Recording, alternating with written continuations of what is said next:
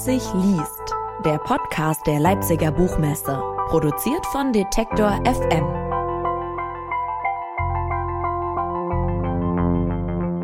Leipzig liest ist hier. Ich bin Ida Lebetjew. Hi und ich sage herzlich willkommen. Christina Lunz hat mit Anfang 30 schon einen beeindruckenden Weg zurückgelegt. Sie kommt aus einem kleinen Dorf in Bayern und hat als einzige Uni-Absolventin in ihrer Familie gleich zwei Masterabschlüsse gemacht, nämlich am University College in London und in Oxford. Und sie hat als Beraterin fürs Auswärtige Amt gearbeitet und beim United Nations Development Program in Myanmar. Außerdem ist sie feministische Aktivistin. Ihre erste Aktion war 2014 eine Petition gegen den Sexismus der Bild-Zeitung.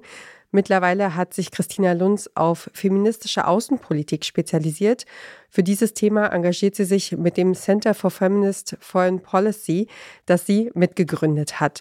Über ihre Vision hat Christina Lunz jetzt ein Buch geschrieben. Die Zukunft der Außenpolitik ist feministisch. Und darüber spreche ich jetzt mit ihr. Hallo Christina Lunz. Hallo. Herzlich willkommen. Schön, dass du da bist. Freue mich auch total. Ähm, ich habe ja gerade ganz kurz schon deine Karriere umrissen. Ähm, du selbst gehst auch direkt am Anfang des Buches auf das Thema Bildungsungerechtigkeit ein, denn der Weg, den du eingeschlagen hast, der ist statistisch betrachtet eher unwahrscheinlich. Und du sprichst auch davon, ähm, dass du dich im akademischen Umfeld anfangs erstmal überfordert gefühlt hast. Wie haben diese Erfahrungen deine Arbeit am Buch beeinflusst? Welche Leserin oder welchen Leser, welche Leserin hattest du dabei im Kopf? Oh, was eine gute Frage. Und ähm, am Anfang, als ich angefangen hatte zu schreiben, war das mir gar nicht so präsent im Kopf, aber ich habe immer wieder zwischendurch gemerkt, dass ich mich so wahnsinnig unsicher gefühlt hatte, ob der Tatsache, dass das Wissen in Außen- und Sicherheitspolitik so wahnsinnig groß ist und, und die Diplomatie so ein exklusiver Bereich ist und ich immer wieder so massiv, ja auch heute noch unter dem Imposter-Syndrom ähm, irgendwie davon mit, damit konfrontiert bin und, ähm, und dann aber doch irgendwie auch natürlich mit Unterstützung von, von anderen, von Mentorinnen in meinem Leben, denke ich, erkannt zu haben, dass dieses Gefühl, diese Unzulänglichkeit und, und die Tatsache, dass Diplomatie und manche Bereiche in unserer Gesellschaft derart exklusiv sind und die Sprache, die verwendet wird, auch überhaupt nicht zugänglich ist für die meisten Menschen, dass das wahrscheinlich auch so System hat und vielleicht dazu gedacht ist, dass manche Menschen vielleicht nicht so einfach Zugang finden und darum also ich bin manchmal auch sehr dickköpfig und wenn ich dann, glaube ich, sowas manchmal merke, dann denke ich mir, ja, nee, jetzt erst recht. Und jetzt erst recht möchte ich das alles verstehen und möchte da rein und,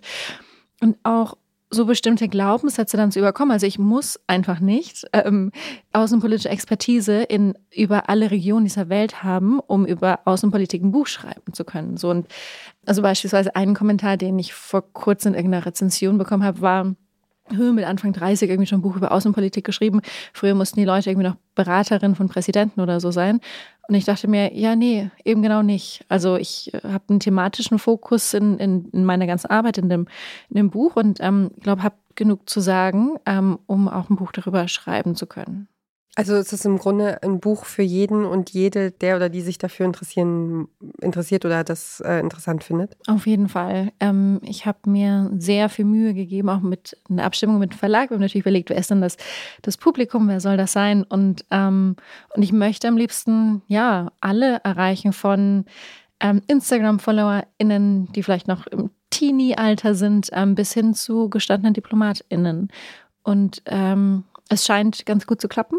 Ähm, und ähm, ja, also der, der Einstieg ist sehr, sehr persönlich, das erste Kapitel. Und ich glaube, ich hoffe, dass die Überleitungen auch zu mehr technischen Sachen ähm, so geglückt sind, dass, dass jeder und jede das nachvollziehen kann. Du schreibst auch, dass Außenpolitik äh, lange ein Themenfeld war, mit dem du dich ungern beschäftigt hast. Mhm. Äh, jetzt hast du ein Buch darüber geschrieben, du hast es ja auch gerade schon angedeutet. Was hat das Verhältnis zur Außenpolitik denn so grundlegend verändert bis, bis hierher? Mhm. Ja, ähm, also ich hatte in meinem Studium, auch als du vorhin irgendwie so meinen Lebensweg bis jetzt aufgezeigt hast, manchmal denken Leute, dass das alles so geradlinig war und ähm, dass das eins auf das andere gepasst hat, aber meistens war das einfach sehr viel, ja, weil ich keine Ahnung eigentlich hatte. Also ich hatte nach dem Abitur keine Ahnung, was ich studieren soll, weil ich niemanden kannte, der oder die, also persönlich kannte, der oder die also Lehrer schon, aber sonst keine Freunde oder Bekannte, die irgendwie auf der Uni waren.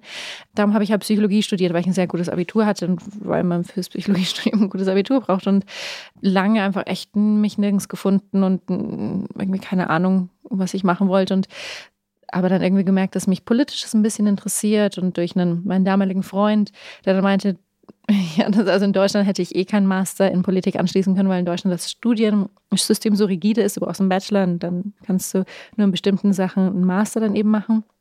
Und in Großbritannien ist das einfacher, ähm, wenn, klar, man braucht schon einen sehr guten Studienabschluss, den hatte ich aber in Psychologie und konnte da dann Studium in internationale Politik, einen ersten Master und dann noch einen drauf aufbauen. Und ja, vor allem dann durch dieses Zusammenkommen in meinem Studium in London, wo ich über Völkerrecht, über Menschenrechte, internationale Politik lernte und gleichzeitig durch die Menschen vor Ort ähm, so einen Zugang zu feministischer Literatur bekommen habe, war für mich auf einmal ein neues Verständnis für Zusammenhänge da. Und, ähm, und ich hatte dann angefangen zu lernen über Menschen, die schon länger anfingen, Außenpolitik und internationale Paradigmen und Konventionen in Frage zu stellen.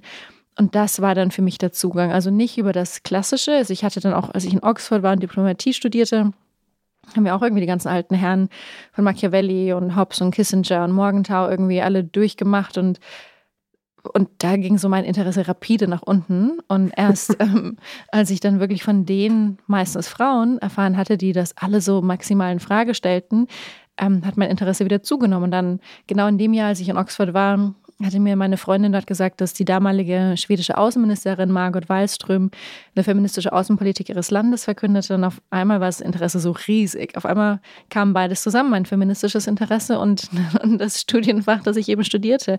Und da fing an, sich echt viel zu ändern. Mhm.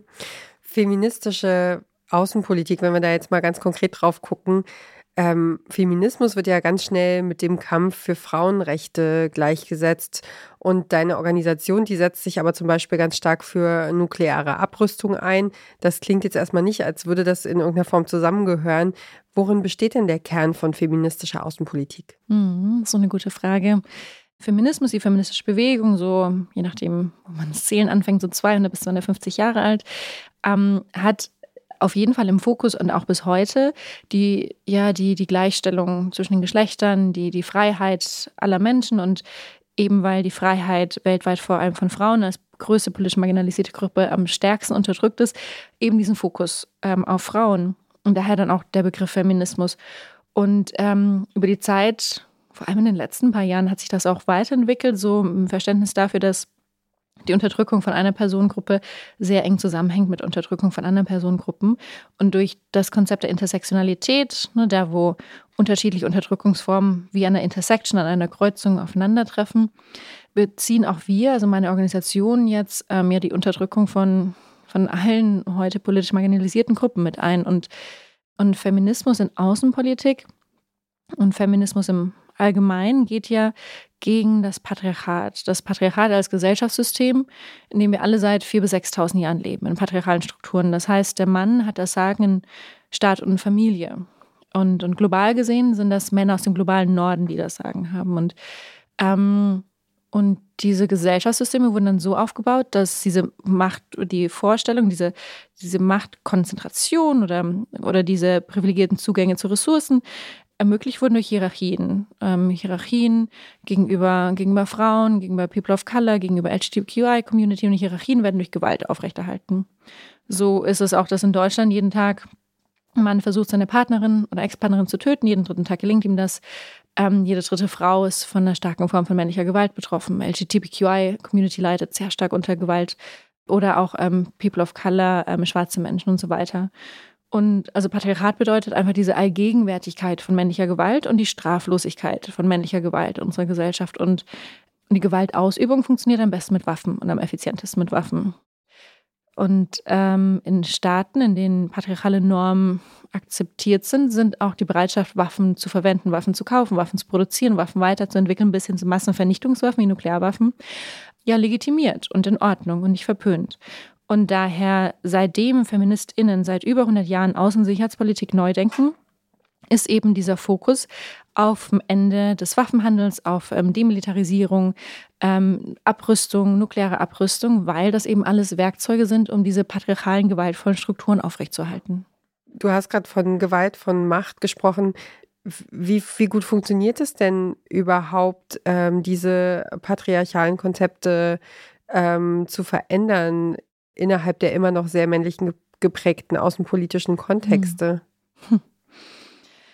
Ach, schwierig. Ähm, Kampf gegen Windmühlen. Ähm, weil das einfach, ich meine, wir reden da echt von Tausenden von Jahren, wo eine Gesellschaft und vor allem die, die eine Deutungshoheit, eine Definitionsmacht irgendwie haben, Zeit hatten, Strukturen nach deren Gusto irgendwie aufzubauen und, und, und, und Strukturen so auch viel, ohne sie zu hinterfragen, ähm, immer weitergetragen wurden. Und in meinem Buch habe ich ein Kapitel über, das heißt, die Anfänge von feministischer Außenpolitik und es geht bis ähm, Ende des 19. Jahrhunderts, Anfang 20. Jahrhundert zurück und 1915 beispielsweise während des Ersten Weltkrieges kamen in Den Haag 1200 Feministinnen, äh, Frauen zusammen, die nicht nur Ende des Ersten Weltkrieges forderten, sondern insgesamt 30 Resolutionen aufstellten für eine Neuordnung des internationalen Systems, für eine Außensicherheitspolitik, die wirklich zu menschlicher Sicherheit statt militärischer Sicherheit ähm, und, und Frieden beitragen kann. Und diese ganze Geschichte, die ich aufzeige, die zeigt vor allem zwei Sachen. Zum einen, wie visionär diese Feministinnen damals waren, weil viele der Forderungen von 1915 über die Jahrzehnte dann erst verwirklicht wurden, beispielsweise mit der Gründung der Vereinten Nationen 1945, mit der, mit der Etablierung des Internationalen Strafgerichtshofes und viele andere Beispiele. Die Geschichte zeigt aber auch, wie ja, wie seit Jahrzehnten ähm, stark gegen diese Forderung vorgegangen wird, wie sie gesilenced werden, wie sie aus wichtigen Konferenzen rausgehalten werden ähm, und wie, ja, wie dominant der Status quo eben ist. Daher, es ist ein Kampf gegen Windmühlen. Gleichzeitig ist es so, dass inzwischen insgesamt sieben Staaten gibt, die offiziell eine feministische Außenpolitik haben, dass es immer mehr feministische Organisationen gibt, die zur Außensicherheitspolitik arbeiten. Wir sind eine davon und wir haben ganz viele großartige Partnerinnen. Es gibt viele zivilgesellschaftliche Errungenschaften von ähm, wichtigen völkerrechtlichen Übereinkünften zum Verbot bestimmter Waffenarten wie Nuklearwaffen, Streumunition ähm, oder Landminen. Ähm, es gibt immer mehr Mediatorinnen-Netzwerke, es gibt immer mehr Vernetzung von zivilgesellschaftlichen Organisationen wie meiner mit anderen, die am selben Strang ziehen. Also es gibt auch ordentliche Schritte nach vorne. Also braucht es so einen Wandel, also auch so eine Umbesetzung ähm, immer weiter über die Jahre? Ja, es braucht ganz wichtig und darum habe ich echt in dem Buch Fokus, also das Buch, als ich den Vertrag unterschrieb, haben wir gedacht, es wären so 200, 230 Seiten, das ist jetzt knapp doppelt so lang geworden. Ups. Und tut mir auch leid an alle, die so ungern dicke Bücher lesen wie ich, es wurde ein dickes Buch, dass ähm, ich eben viele geschichtliche Aspekte aufgenommen habe, ganz Kapitel dazu weil es ist so wichtig, dass wir uns dessen bewusst sind, was schon vor uns gefordert wurde, was vor uns schon erreicht wurde, damit wir einfach nicht immer das Rad von neu erfinden, sondern dass wir darauf aufbauen können. Und, und dabei die, ähm, ich habe vor kurzem ein Interview mit einer britischen Historikerin gelesen und die sagt, dass die ca. 3500 Jahre alte niedergeschriebene Menschheitsgeschichte, darin nur 0,5 Prozent ähm, davon ähm, handelt von Frauen und, und deren Erleben. Das heißt, wir haben kaum Zugang zu den nicht-Mainstream-Ideen oder den Ideen von eben einer politisch unterdrückten Gruppe wie Frauen. Da ist es so schwierig, einfach auf Vorheriges aufzubauen, weil es systematisch auch einfach nicht niedergeschrieben wurde und ähm, uns dadurch der Zugang zu diesem wichtigen Wissen verwehrt wird. Aber dieses Aufeinander aufbauen, die Erfolge anzuerkennen und dann eben noch radikaler zu fordern, dass wir irgendwann zu dieser Utopie, die eine gerechte Gesellschaft ist, die eine gerechte feministische Außenpolitik ist, um dahin zu kommen, ähm, bleibt uns nichts anderes übrig. Es gibt ja auch dieses Buch, die, die unsichtbaren Frauen. Mhm. Ähm, genau, also dass wir gar nicht die Basis haben, weil wir gar nicht von, also so viel Geschichtsschreibung fehlt. Ja. Und wir von so vielen Frauen gar nicht wissen, ähm, die sich eingebracht haben oder die was geleistet haben. Die Daten fehlen und wir haben immer ähm, genau von Criado Perez, was du ansprichst, das Buch ist auch wichtig für in meinem Schreibprozess gewesen. Uns fehlen die Daten, uns fehlt die Geschichte, ob Medizin, Medien, Stadtbau, ähm, überall ist der Mann der Standard. Äh, also ich habe auch ein Kapitel zu, wie die Ideen von Männern, also die Ideengeschichte in internationalen Beziehungen, äh, mit dem Fokus auf dem sogenannten Realismus. Realismus ist die Denkschule, die sagt, dass dass alle Staaten in Anarchie zueinander stehen, weil es keine supranationale Regierung gibt. Und wenn die alle in Anarchie zueinander stehen, Dann will jeder Staat relativ mächtiger sein als der andere.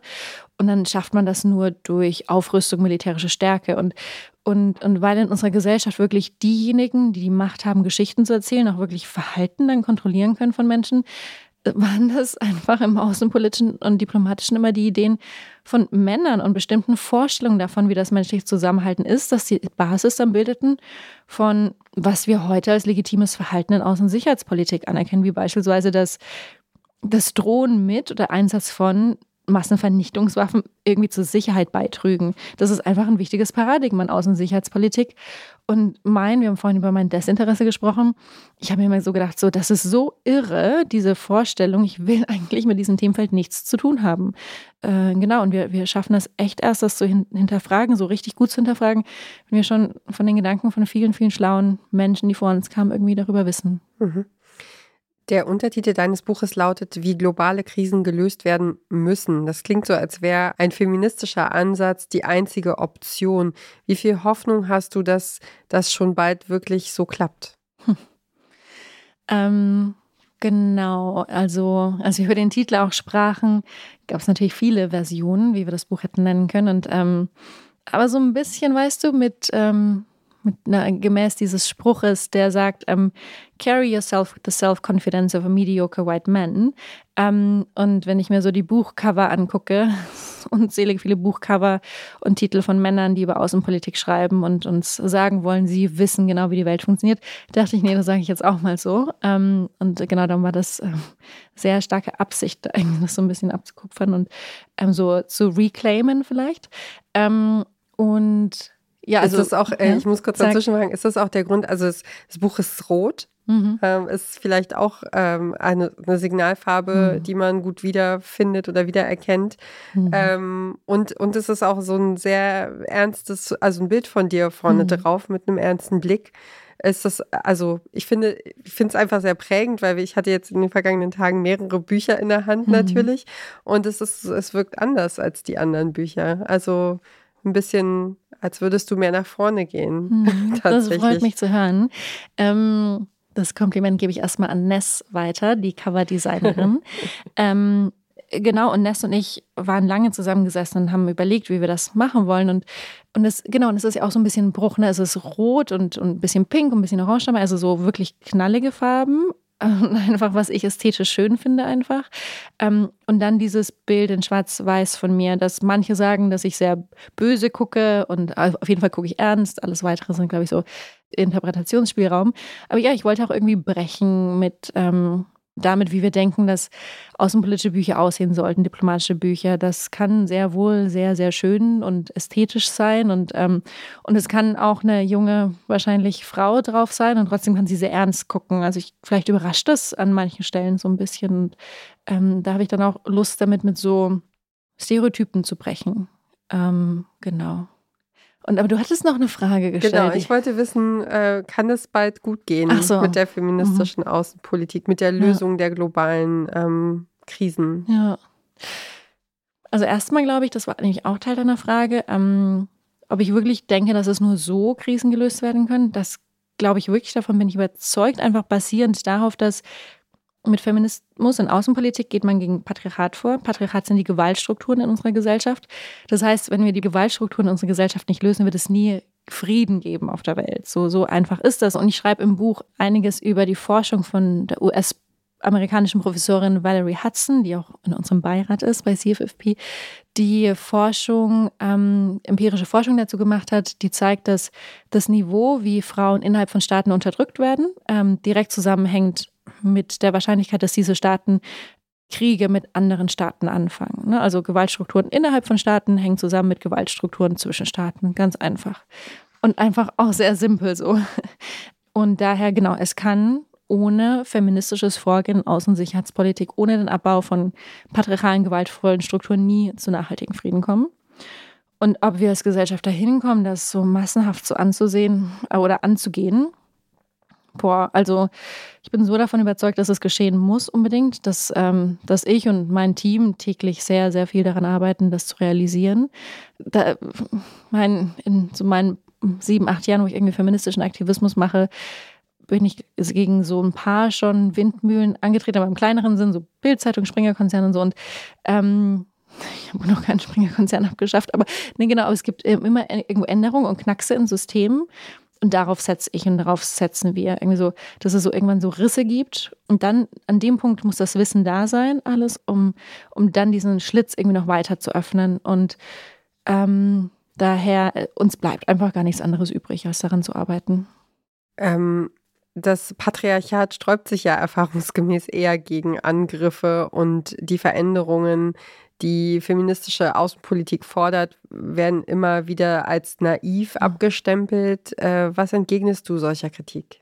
Ja, also seitdem ich feministisch, aktivistisch agiere, ist das so, also genau, ne? Also Reaktionen sind irgendwie so eine Mischung aus Online-Gewalt mit Androhungen, Vergewaltigungsandrohungen, Delegitimierungen, Verunglimpfungen, Verleumdungen, dann aber auch natürlich diese Betitelung von naiv und dumm oder auch ähm, Klassiker, den Menschen, den Frauen, die äh, feministisch vorgehen, vorzuwerfen, sie würden das alles für den eigenen Fame nur machen. Also es gibt also diese, dieser Blumenstrauß, diese Bandbreite an Versuchen, Frauen zum Schweigen zu bringen, ist wirklich sehr extensiv, ähm, sehr vielfältig. Und nee, also mit Naivität hat das so gar nichts zu tun. Die, die empirische Datenlage ist irgendwie fundiert. Das, das Wissen, was weltweit da ist, die, die Vorarbeit ähm, ist sehr fundiert. Uns fehlt leider zu oft irgendwie der Zugang dazu, weil es nicht niedergeschrieben ist. Ähm, aber das ist ja das Gegenteil von naiv und, und oft wird auch irgendwie gesagt, dass ja irgendwas mit Feminismus, das sind so weiche Themen und was, wir haben irgendwie Krisenzeiten keine Zeit für irgendwie ähm, ähm, pinke Wattebällchen oder ich weiß auch nicht, was da gesagt wird. Ähm, und also beim Feminismus ging es einfach immer darum, gegen Gewalt vorzugehen, gegen massive Gewaltstrukturen. Das ist wirklich alles andere als ähm, sanfte Themen. Was dann am Ende ja auch allen zugutekommen mhm. würde. Ja, mhm. allen. Ähm, du hast auch im Buch geschrieben, Naivität hilft und manchmal ist sie gar ein Segen. Ähm, wie viel Energie verwendest du denn überhaupt darauf, mit Kritik umzugehen, die, hast du mhm. ja gesagt, immer wieder von allen Seiten kommt und so breit gefächert ist? Ja, ja. Genau, also diese, diese eigene Naivität ähm, gegenüber, was passieren könnte, genau, darüber schreibe ich, dass die hilfreich sein kann, weil ich glaube, hätte ich, und das ist bei meinem ersten Kapitel, wo ich irgendwie diese Geschichte zur Kampagne gegen die Bildzeitung erkläre, hätte ich damals, als ich diese Kampagne begann, diese Petition begann, hätte ich gewusst, wie viel massive Online-Gewalt auf mich zukommen würde, hätte ich es wahrscheinlich nicht gemacht. Kurz nach meiner Veröffentlichung des Buches Ende Februar waren eineinhalb Wochen da, die auch sehr, sehr, sehr schlimm für mich waren, mit Lügen, Verleumdungen, Angriffen.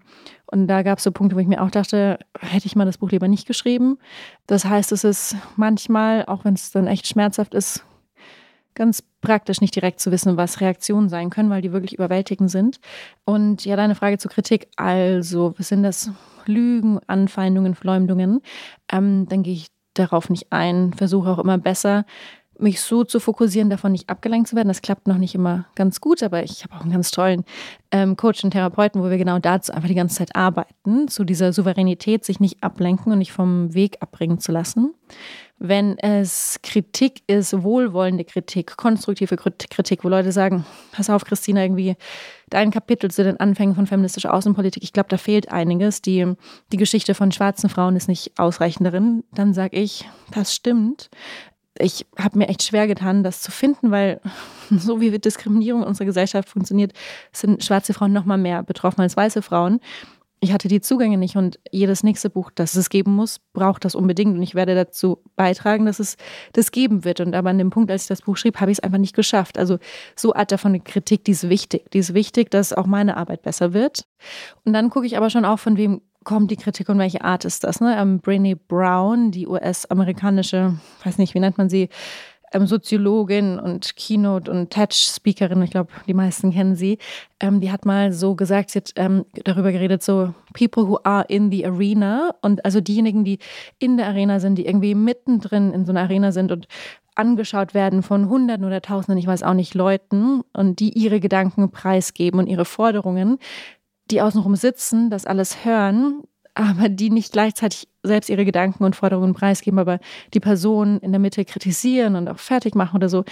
Also ich bin, glaube ich, schon eher nur bereit, Menschen auch wirklich deren Kritik so richtig an mich heranzulassen, die selbst diese Erfahrung gemacht haben, selbst in der Arena zu sein. Ähm, ich meine, weil am Ende muss man ja auch irgendwie auswählen bei dieser Menge an Kritik, ähm, welche man sich zu Herzen nimmt. Das sagt Christina Lunz. Ihr Buch Die Zukunft der Außenpolitik ist feministisch, wie globale Krisen gelöst werden müssen, ist bei Econ im Ulstein Verlag erschienen und kostet im Buchladen eures Vertrauens 22,99. Vielen, vielen Dank für das interessante Gespräch. Christina ich danke Lunz. dir sehr herzlich. Dankeschön. Leipzig liest, der Podcast der Leipziger Buchmesse, produziert von Detektor FM.